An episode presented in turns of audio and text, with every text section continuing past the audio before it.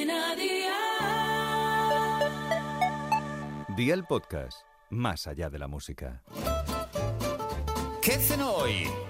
Con Masito. Hola familia, ya sabes, martes, ni te cases ni te embarques. El único sitio donde te puedes embarcar es en la cocina.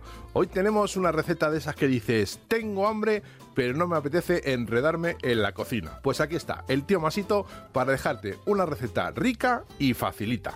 Ve a por la libreta y toma nota de los ingredientes que te doy la receta para cuatro tostas. Dos huevos por persona, cuatro rebanadas de pan, 100 gramos de queso crema, 150 gramos de salmón ahumado, eneldo fresco, sal, vinagre y aceite de oliva virgen extra. ¿Empezamos con la preparación? Pues venga, ¡al lío! Pon agua a cocer y cuando la veas que rompe a hervir, añade sal, vinagre y pon los huevos dentro. Baja el fuego a 6 sobre 9 que tiene la inducción y déjalos cocer desde que rompa a hervir durante unos 10 minutos aproximadamente. En ese momento, saca los huevos y llévalos a un cuenco con agua fría y hielo para romper la cocción. Déjalos ahí 10 minutos y mientras tanto, en una batidora añade el queso crema, el salmón, el eneldo fresco y tritura todo hasta que quede una pasta homogénea. Si te gusta un pelín más líquido, puedes añadir un pelín de leche para que quede un poco más suntuoso.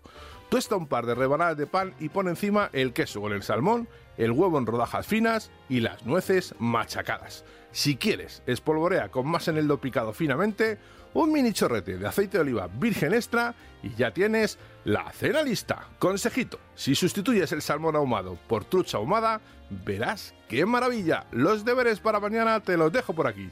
Berenjenas, carne picada de pollo, de ternera o la que tú quieras, queso rallado, pimiento verde y rojo, puerro o cebolla y tomate frito. Espero y deseo que te haya gustado esta nueva receta y que te suscribas al podcast. Ya sabes que es gratuito, no te olvides de compartirlo con tus familiares y amigos y te espero mañana. Recuerda, paso lista.